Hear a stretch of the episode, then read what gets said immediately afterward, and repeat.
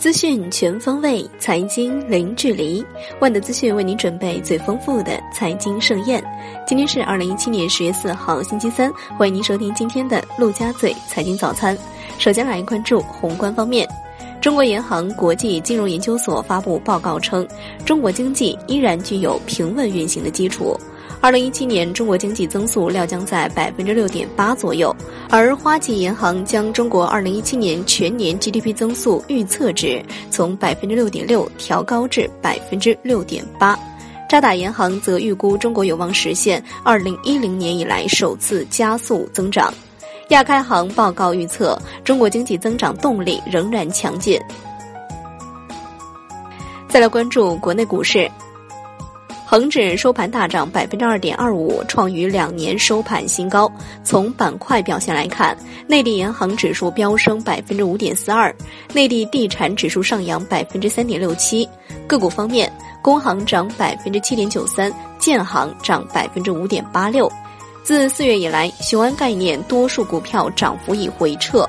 Win 的雄安新区指数七十七只成分股当中，五十二只股上涨，二十五只股下跌，整体涨幅大幅收窄。表现较好的股票更多集中在环保等政策支持的新兴行业。截至六月末，中国平安支持国家铁路建设资金已达二百亿元，其中投资京沪高铁项目六十三亿元。据介绍。中国平安支持国家铁路建设的主要方式为基础设施股权投资计划、铁路建设基金优先股等。华人置业在港交所发布公告称，二零一七年四月至今，公司已在公开市场以总代价约一百一十一亿港元购买由中国恒大七点八八七亿股股份，相当于中国恒大已发行股本总数约百分之六。再来关注金融方面。十月一号起，各保险公司分红年金、两全保险加万能账户产品形态，并能及其返还的年金险、养老险等产品不再销售。目前，多家寿险公司准备推出具备长期保障功能的保险，以此作为明年开门红主打产品。再来关注楼市方面。上海易居房地产研究院报告显示，本轮房地产周期中，楼市热度由一线城市传至二线城市，然后近期又传至三线城市，使得中国楼市首次出现了类似股市中的板块轮动现象。本轮楼市周期中，房价累计增幅排名首位的，并不是一线城市，而是安徽省府合肥，累计涨幅为百分之五十二。房地产业协会会长表示。应该尽快出台房地产税，征收房地产税时可以采取新房新办法、老房老办法。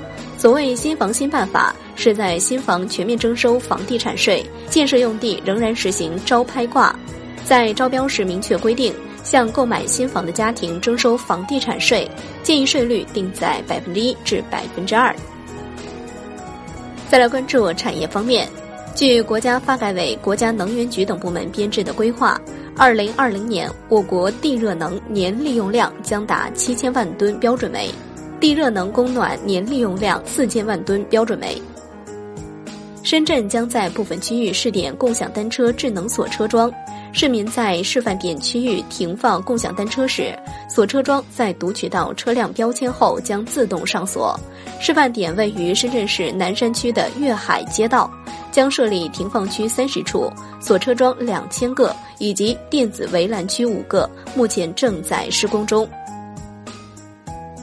据外媒消息称，摩拜和 OFO 投资者正在洽商合并，相关谈判还处于初步阶段。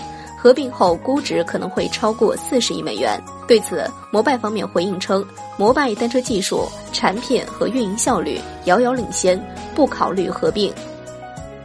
再来关注海外方面，二零一七年诺贝尔物理学奖得主为美国的雷纳维斯、基普索恩以及巴里巴里什，因其在 LIGO 探测器以及引力波方面的贡献。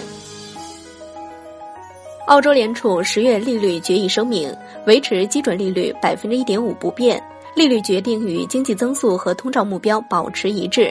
澳元走强将拖累经济增长。低利率继续支持澳洲经济，预计未来数年澳大利亚经济增速将逐步上升，潜在通胀将逐步增长，贸易条件指数可能会下跌，但总体维持在较高水平。苹果将于十一月二号公布截至九月底的二零一七财年第四财季财报，预计 iPhone 八和八 Plus 的销售将给苹果财报带来小幅提振。苹果预计第四财季营收为四百九十亿至五百二十亿美元，毛利率为百分之三十七点五至百分之三十八。特斯拉公告，三季度生产了二百六十辆 Model 三车型，远低于该公司首席执行官马斯克此前预设的超一千五百辆的目标，因产能出现瓶颈，预计将在近期解决这一问题。通用汽车重申，未来将全面实现电动化，并计划未来十八个月推出两款新的电动汽车，未来六年内推出二十款。不过，该公司尚未为停止生产燃油车设定具体时间表。最后来关注商品方面，九月钢铁市场供需趋于平衡，导致价格有所回落。不过，相关分析认为，钢价在长期仍有上行希望。但由于市场提前反应、需求下降等原因，后期不会出现暴涨。